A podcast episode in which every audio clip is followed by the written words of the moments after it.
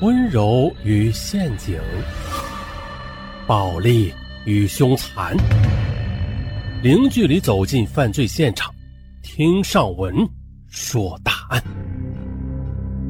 本节目由喜马拉雅独家播出。他是一位事业有成、家庭幸福美满的金领丽人，但是。却沉迷于所谓的激情驻颜的游戏，并且一发而不可收拾。他呢，还与多名男子同时的保持着暧昧的关系。那他们的下场会是什么呀？他们啊，从头细说。姚志宏出生于河北承德的一个普通家庭。他呢，从上海一所知名的高校本科毕业之后的，他就留在上海寻梦了。再后来。又与一个名叫乔斌的上海男青年喜结良缘。婚后呢，夫妻俩成立了一家公司，老公出任董事长，姚志宏做副总经理。经过多年打拼，公司资产高达数千万。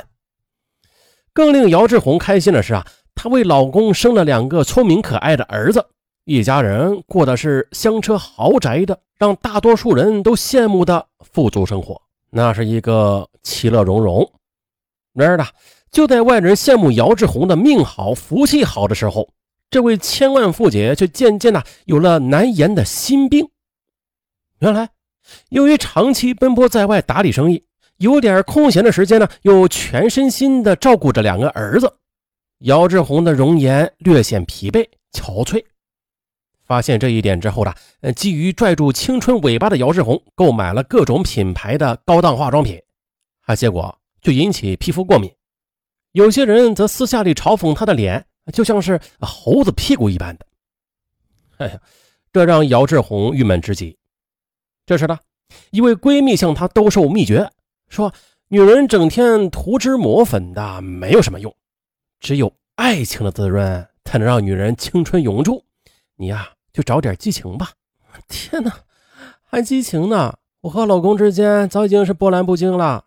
就像是左手握右手，哪还有什么激情啊？姚志红冲着闺蜜直摇头，闺蜜则凑上前对姚志红悄悄的耳语道：“你这个死脑筋，家里没有，外面有呀！像你这样的条件，还怕找不到靓仔？”哎呦！闺蜜兜售的驻颜术，令姚志红回想起早些时候见过一些富婆啊、款姐儿，开着宝马车啊，悄然的进入私人会所和英俊的服务生喝酒跳舞的画面，他禁不住的面红耳赤。不过，最终啊，是经过一番思想斗争之后的，姚志红决定了，为了保持青春，他要寻找激情啊，他不打算从同学熟人中物色人选。而是把目光瞄向了陌生的帅哥，在寻寻觅觅中的一个男子的身影忽然呢就浮现在姚志宏的脑海，他就是搬家公司的员工张少勇。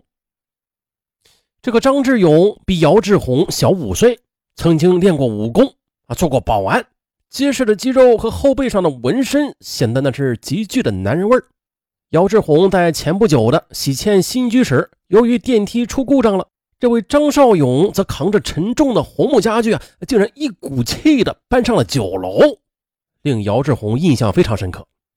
于是姚志宏打电话邀请肌肉男出来吃饭。我我了个天哪！一个款儿姐邀请吃饭，张少勇自然是受宠若惊啊。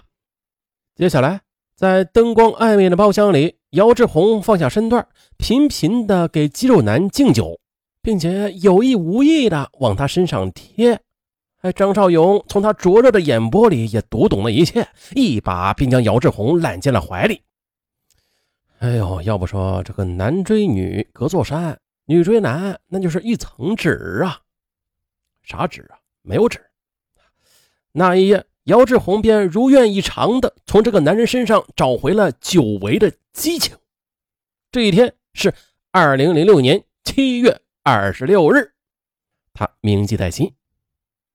张少勇是外地人，妻儿在山西老家，他呀独自在上海打拼，并且买了一套小户型的产权房。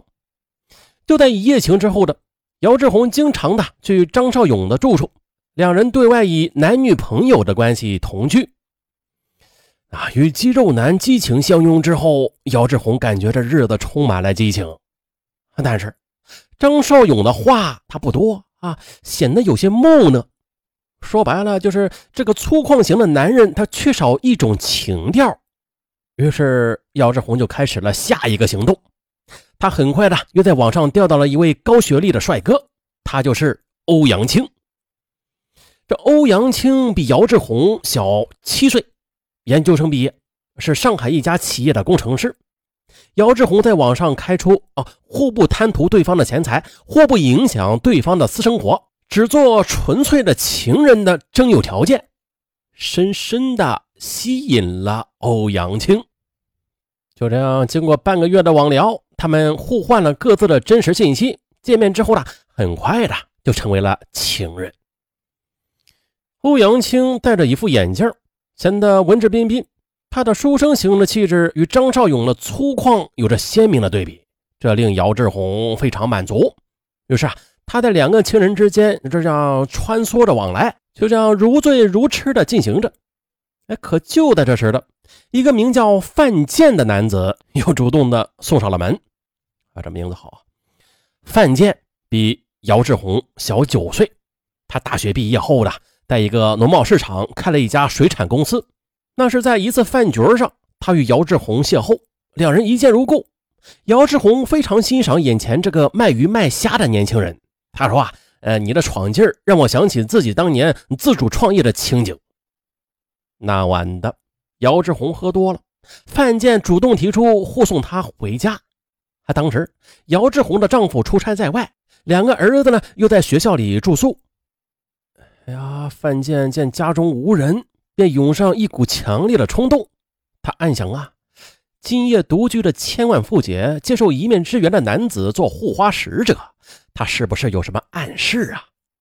范建便将姚志红扶到了卧室，躺下之后呢，便试探性的去解他的衣扣。嗯，醉意朦胧的姚志红，他没有阻止。他是真的醉了吗？不是吧？这根本就是那什么，酒不醉人人自醉呀！就这样，这范建变成了千万富姐的第三个情人。此时，两道难题摆在姚志红面前，那就是怎样逃过丈夫的法眼，又如何的在三个情人之间穿梭而不穿帮。嗯，在丈夫眼皮子底下偷情，姚志红时常的觉得心惊肉跳啊。为了避开老公的视线，姚志红想了一个办法。她决定了离丈夫远一点，不再跟他待在一起做生意了。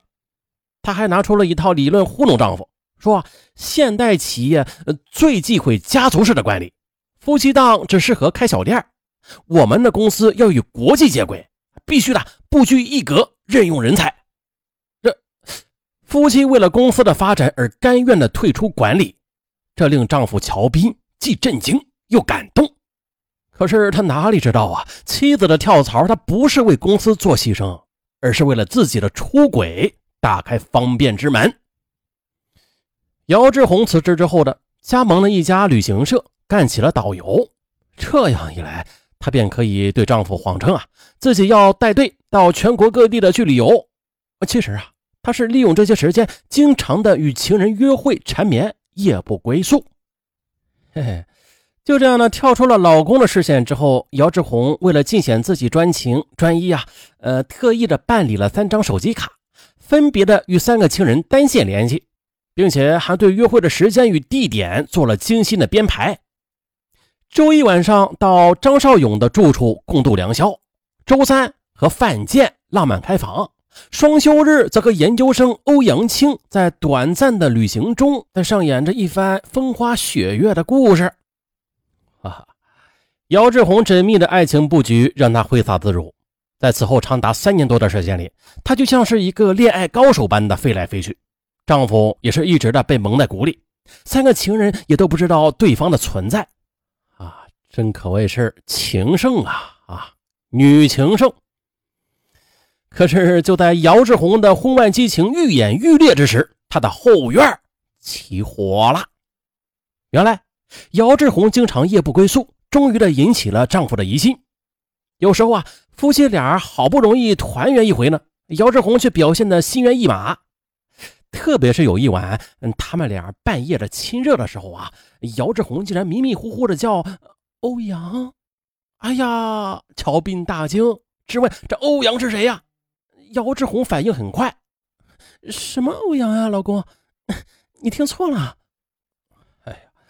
这姚志红勉强的蒙混过关。不久之后的，乔斌又无意中的在妻子的包里发现了避孕套啊，这这，他顿时勃然大怒，你过来。这是什么东西？哎，咱们俩结婚十多年，我从来都没有用过这个东西，你对此作何解释？姚志红一脸窘迫，支支吾吾的说：“是宾馆里的。”他顺手拿了。